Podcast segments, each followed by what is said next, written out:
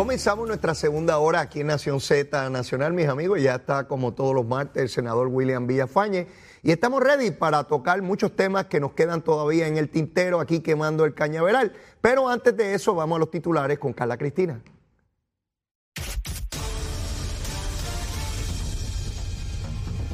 Buenos días, soy Carla Cristina informando para Nación Z Nacional. De inmediato los titulares. Agentes del negociado de investigaciones especiales allanaron ayer la sede de la legislatura municipal de Caguas y la Oficina de Tecnología e Información Municipal como parte de una pesquisa que realiza el Departamento de Justicia. En otros temas, la secretaria interina del Departamento de Recursos Naturales y Ambientales, Anaís Rodríguez, confirmó ayer la existencia de sobre 16 querellas no resueltas de construcciones ilegales en la zona marítimo terrestre en la reserva de Bahía de Jobos en Salinas que datan de entre los años 2004 y 2015.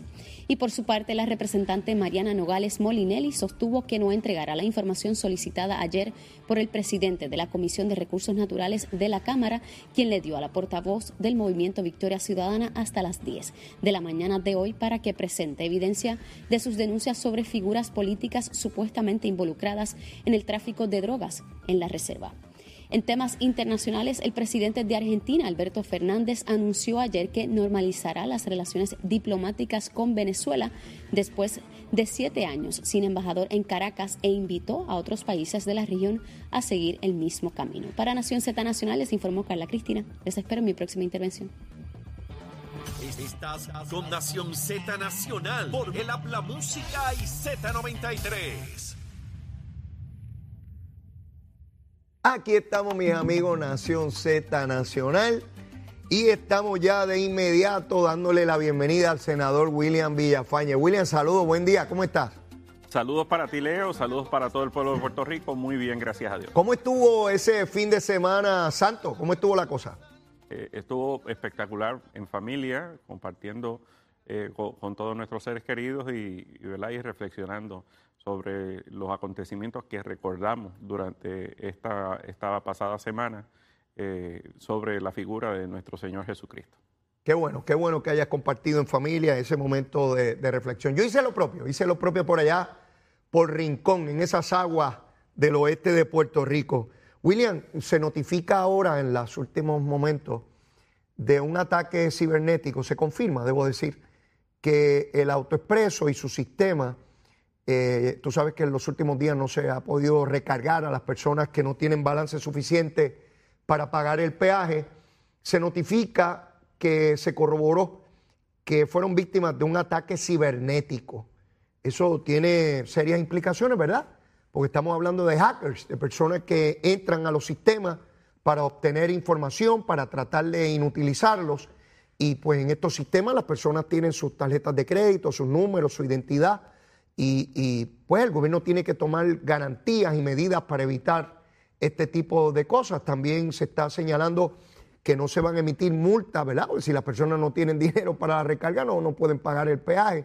Así que eh, el gobierno se proponía en la mañana de hoy, no sé si ya lo han hecho, hacer una conferencia de prensa para dar más detalles sobre este asunto. Hemos visto cómo los ataques cibernéticos cada vez son más comunes, frecuentes, no solamente para los gobiernos, sino para la empresa privada. ¿Qué te parece esto? El, propio Senado fue eh, a ah, principios de este año también objeto de un ataque cibernético y, estuvimos semanas sin servicio de Internet, sin poder utilizar las computadoras y, esto afecta. Eh, y, hoy día, y según vaya pasando el tiempo, más va a depender el mundo y Puerto Rico de la tecnología.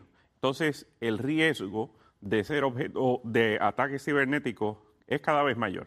Entonces, es, necesario que el gobierno, que tiene mucha información sensitiva de los ciudadanos, eh, dé el ejemplo.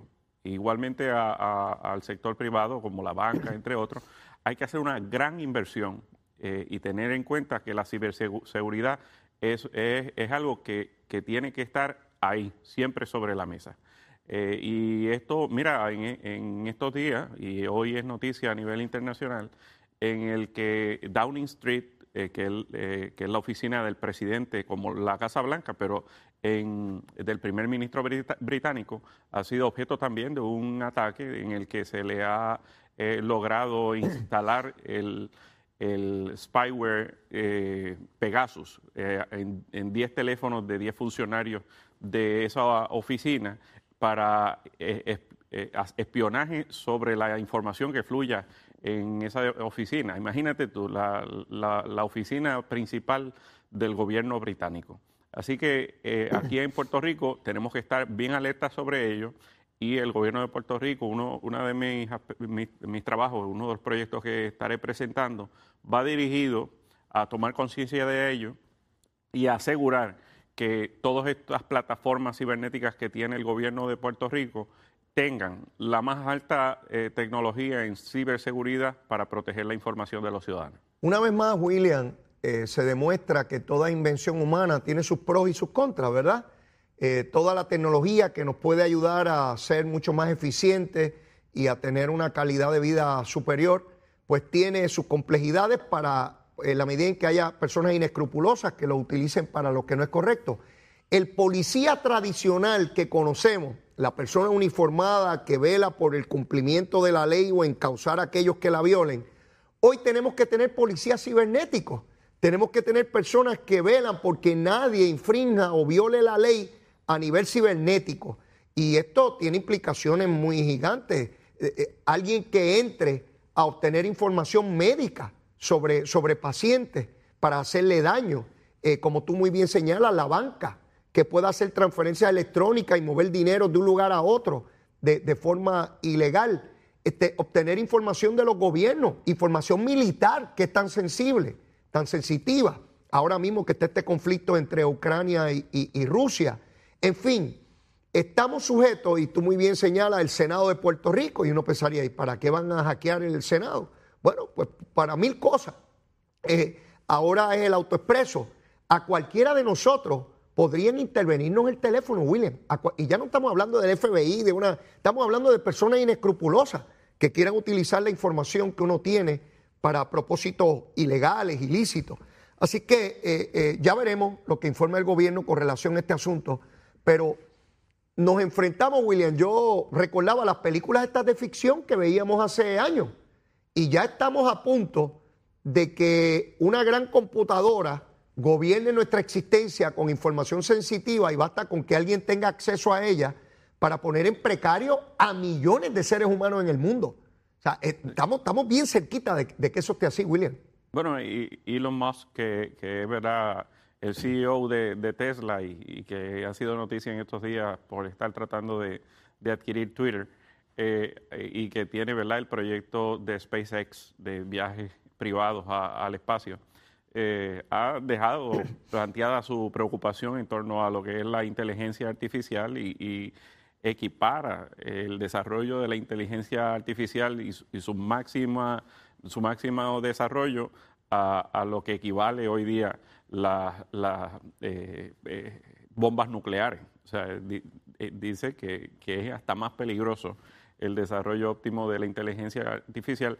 Es decir, que la, tecnología está llegando, está alcanzando unos puntos que van mucho más acelerados de lo que la cotidianidad nos tiene acostumbrados. Entonces, por eso es que tenemos que estar bien preparados para todo ello y anticiparnos a los riesgos. Eh, uno de, hemos vivido pandemia, hemos vivido terremotos, hemos vivido huracanes, eh, pero una de las experiencias que creo que en Puerto Rico fue bien peculiar luego del huracán fue el que no teníamos telecomunicaciones, no teníamos internet ni, electricidad. Y ese escenario que nosotros vivimos, eh, gran, gran parte del resto del mundo no, no lo ha experimentado. Y, eso, eh, experimentarlo a nivel global, creo que eh, es una especie de cataclismo que, que, el mundo no está preparado para ello y necesita tener todas las salvaguardas necesarias para poder proteger toda esa dinámica eh, que el operacional que lleva a cabo el mundo ante un escenario como ese. Interesante cómo el ser humano puede llegar a ser esclavo de su propia invención, ¿verdad? Eh, interesante, bien, bien, bien, bien fascinante. Me muevo a otro tema y tiene que ver con el planteamiento que hace el ex senador Cirilo Tirado en términos de que le envía a la Junta de Gobierno del Partido Popular una petición, una resolución para que se destituya o se comience el proceso de destitución de los organismos políticos del Partido Popular al alcalde de Trujillo Alto, que la prensa insiste en que está en un proceso de negociación para declararse culpable de delitos de corrupción en el esquema con el contratista este, por el cual ya fue encausado judicialmente su vicealcalde, ¿no? Eh, este, este proceso que viven los partidos políticos, y, por lo menos mi opinión es que Cirilo hace lo correcto. O sea, por primera vez antes de que se dé el evento, el partido político está tomando acción, por lo menos a petición de, Cirilo. Y digo esto porque de ordinario los partidos esperan a que haya alguna acción judicial, ya sea arresto, de, determinación de causa en regla 6, lo que ya conocemos. Fíjate cómo todavía Guillito aún con el proceso que vive en el FEI, permanecen las estructuras del Partido Popular. Eh, y, estoy planteando esto también para el PNP, ¿ah? no, es solamente para el Partido Popular. Eh, eh, ¿Pensarías que, es la decisión correcta que el Partido Popular lo destituya aún con la presunción de inocencia, aún cuando todavía no ha habido ninguna acción concreta, ¿verdad? Que, conozcamos de, un arresto. La presunción de inocencia, pues obra para efectos del procesamiento criminal, pero en términos políticos, en términos de ocupar posiciones en el gobierno, pues eh, la dinámica es otra. Aquí lo que he escuchado que Cirilo está planteando en términos de que se ha removido de sus posiciones políticas dentro de la estructura del partido. Eso, eh, ¿verdad? Habrá que ver qué dice el reglamento del Partido Popular, pero el Partido Nuevo Progresista ha sido bastante proactivo cuando se da este tipo de circunstancias eh, cortando por lo sano y, separando el grano de la paja y diciendo, mira, eh, en un escenario como este, donde el funcionario ha sido notificado, según ha salido públicamente, de que es tarjeta de investigación federal, eh, donde pues evidentemente su ex ayudante o, ex vicealcalde, no, no, recuerdo la posición, ya es un un acusado formalmente a nivel eh, federal y donde el, alcalde no quiere aparecer públicamente a dar explicaciones, pues ciertamente eh, el partido, por lo menos el Partido Nuevo Progresista, hubiera actuado. No tengo la menor duda de ello y que hubiera eh, separado de, sus posiciones políticas al, funcionario, ¿verdad? es lo, que, lo menos que demanda el pueblo en estos momentos. Yo comparo esta situación con lo que ocurrió en Cataño, cuando el licenciado Sicardó, que había sido ayudante del Cano, del ex alcalde, intenta aspirar a la candidatura a alcalde y el PNP lo descualificó. Eh, y, eh, por mucho menos. Exacto. Porque eh, en aquel momento, por lo menos, eh, y hasta ahora, ¿verdad? No, no, no, tenemos conocimiento alguno de que sea objeto de, de investigación. En el caso del alcalde, eh, ha salido públicamente de que ha sido notificado de que es tarjeta de investigación federal. Exacto, hay un, hay un paso superior. Eso me lleva a mirar el caso de, Guayama, donde el Partido Popular pues tiene otra situación compleja, y es que tiene a un empleado del municipio que fue presidente de la Junta de Subasta, la Junta que era la que adjudicaba los contratos de asfalto, la compañía que está acusada, su, su directivo, está aspirando la candidatura. Entonces, veo las equivalencias con el licenciado Sicarlo en Cataño. Eh, se descalificó al licenciado Sicarlo en Cataño, pero el Partido Popular, hasta donde conozco, mantiene en la contienda con Narmito, con el representante, a esta persona que era el que adjudicaba esto y de lo que se le plantea al alcalde o de lo que se declaró culpable, es de favorecer a esta empresa a cambio de pagos ilegales. Así que no ganó en buena lid en la Junta de Subasta eh, eh, la, competencia, fue por pagos.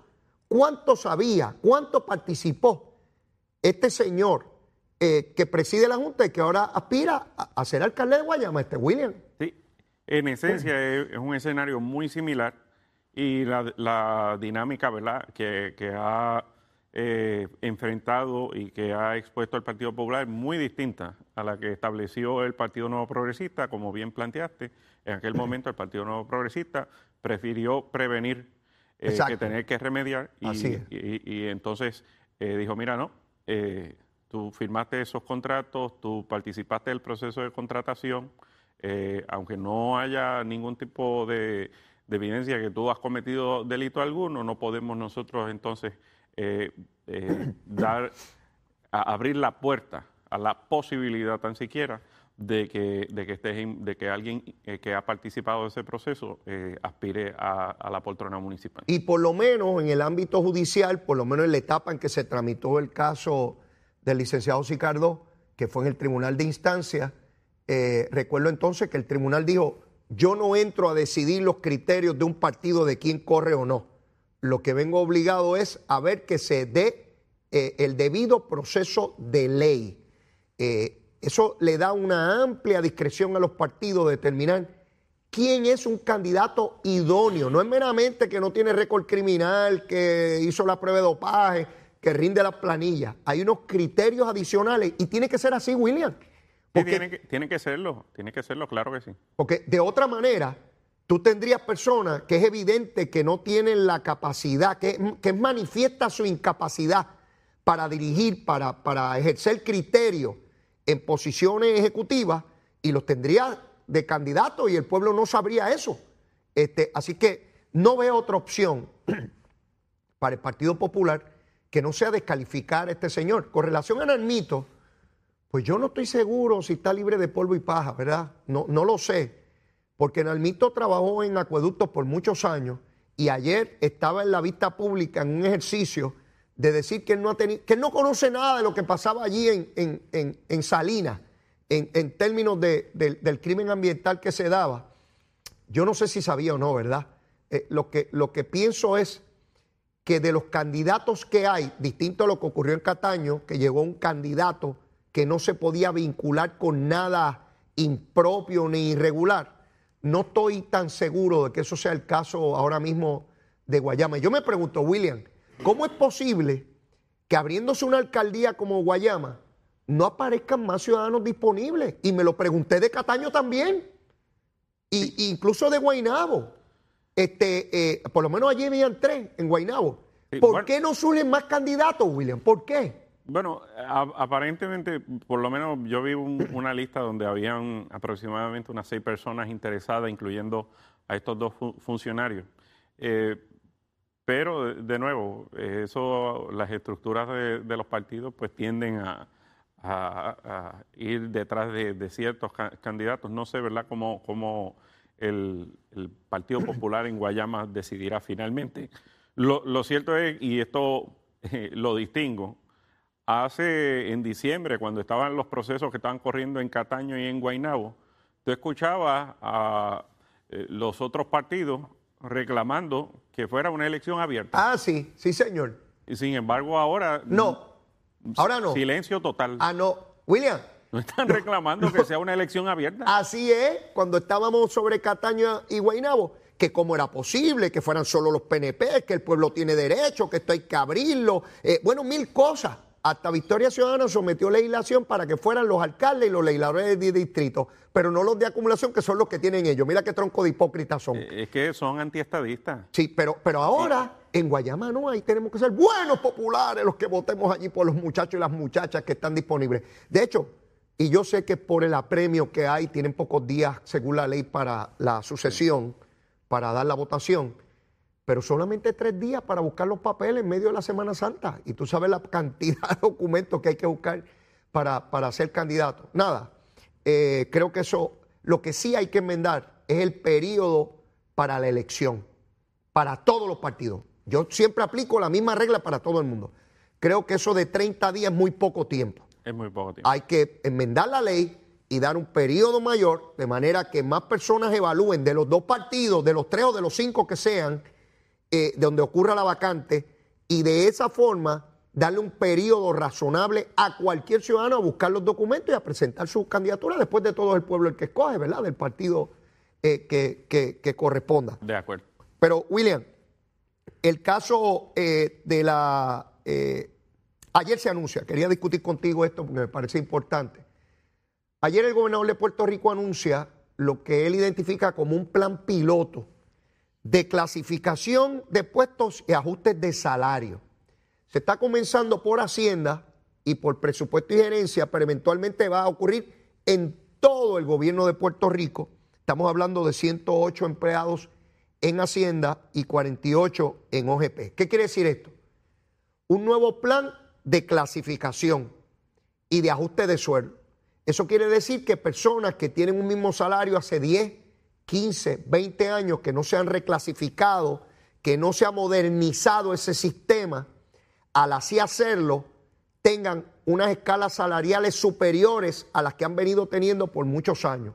Esto significa aumento de sueldo para todos los empleados públicos, William.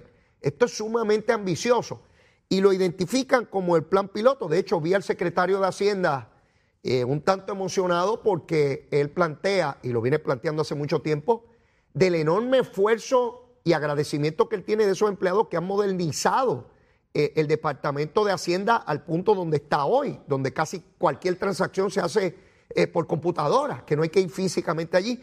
Y él decía que cómo tenían esos salarios tan, tan, tan pobres. Y esto lo lleva a un salario eh, mejor. ¿Cómo ves este asunto? Oh, para mí, formidable, me alegra muchísimo. Esto es algo que trabajé también cuando era secretario de la gobernación. si recuerdas, en aquel entonces ya se había logrado eh, luego, la aprobación de, lo que fue la reforma de empleador único, eh, se incluyó precisamente este, este tipo de, proyectos, que era el establecer un plan de retribución y clasificación a través de todo el gobierno que fuera bastante uniforme y que le hiciera justicia a aquellos empleados públicos que estaban muy mal pagos eh, y, y, que, ¿verdad? en el caso del Departamento de Hacienda que menciona, pues teníamos, por ejemplo, la gente de rentas internas ganando el, mínimo prácticamente mientras estaban fiscalizando cientos de millones de, dólares en deuda pública. Entonces, eh, eh, luego de haberse incorporado en el plan fiscal, eh, en el 2020 recuerdo que se propone un primer, una primera fase, una primera fase, pero la Junta de Supervisión Fiscal eh, rechazó incluirlo en el presupuesto. Luego el gobernador Pierluisi propone incluirlo en este presente año fiscal, pero la Junta lo rechazó.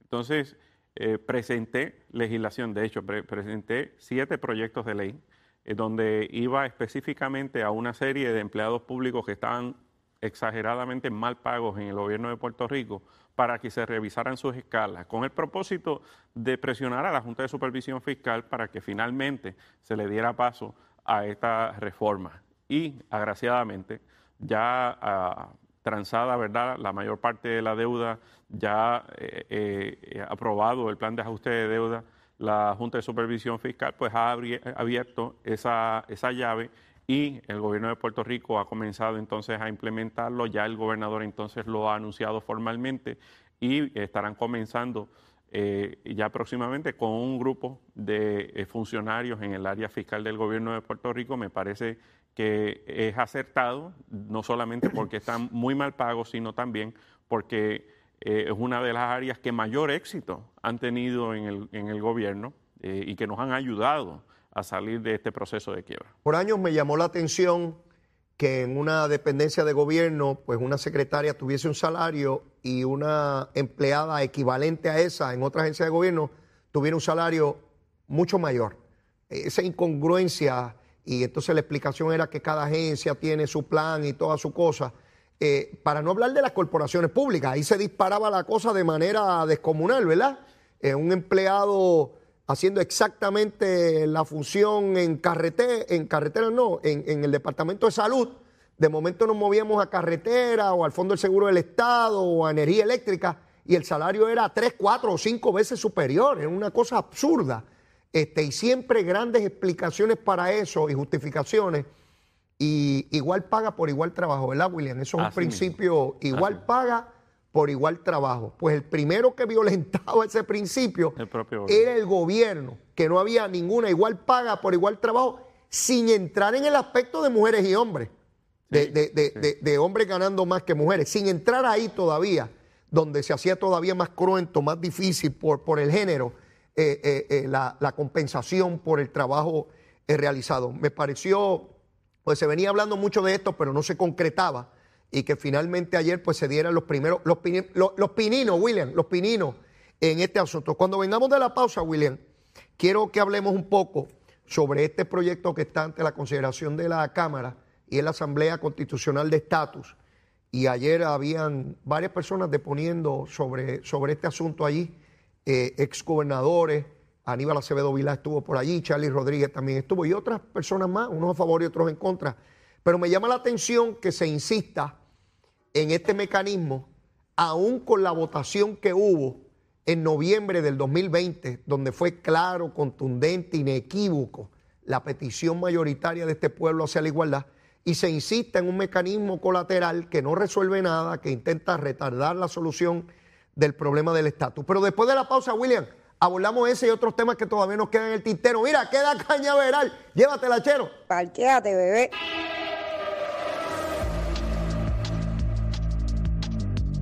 Buenos días, soy Carla Cristina informando para Nación Z Nacional. El tránsito está fluyendo con normalidad a través de la isla con congestión moderada en algunas de las principales zonas de la zona metropolitana, vías de la zona metropolitana como la autopista José Diego en la zona de Atorrey y la entrada a San Juan, así como tramos de la carretera número 2, la PR5, la 167 y la 165. En dirección a San Juan fluye con tranquilidad del expreso Valdoriotti de Castro en Santurce y semipesado en un tramo cerca del centro comercial Plaza Carolina. Congestión en algunos tramos de las principales avenidas de Carolina, así como el expreso de Trujillo Alto en dirección a Río Piedras, cómoda la autopista Luisa Ferré en ambas direcciones y pesada la número uno en la zona de Río Piedras, despejada la 30 en Caguas, Gurabo y Juncos y pesada más al sur en la colindancia entre Las Piedras y Humacao en ambas direcciones. Más adelante actualizo esta información. Ahora pasamos con el informe del tiempo. Hoy estaremos bajo la influencia de una vaguada que está sobre la vecina isla de la Española y durante horas de la mañana tendremos un cielo parcialmente nublado debido a esto. A medida que entre la humedad al área este y sureste, esta nubosidad va a aumentar y provocará aguaceros en esas zonas y ya en horas de la tarde la lluvia se concentrará al norte de la cordillera central y generará lluvia suficiente que pudiera provocar inundaciones urbanas y de riachuelos en áreas localizadas. Los vientos se mantendrán aumentando a medida que transcurra el día, moviéndose del este a velocidad de hasta 25 millas por hora, con ráfagas más fuertes a lo largo de las costas, esto debido a la brisa marina. Y las temperaturas máximas fluctuarán entre los bajos 70 grados en las montañas más altas y los altos 80 en las costas. Más adelante les hablo sobre las condiciones del mar que continúan peligrosas. Para Nación Z Nacional les informó Carla Cristina. Les espero en mi próxima intervención. Precision Health Centers es un centro de salud multidisciplinario con alrededor de 30 años en la industria de la salud, siendo una compañía netamente puertorriqueña con servicios en toda la isla y en Estados Unidos. Estamos comprometidos con nuestros pacientes. Ofrecemos servicios de audiología, terapia física, terapia de mareos y vértigo, patología del habla y lenguaje, terapia del habla y lenguaje, terapia ocupacional, quiropráctica y medicina naturopática. Precision Health Centers, ahora con más servicios para su salud.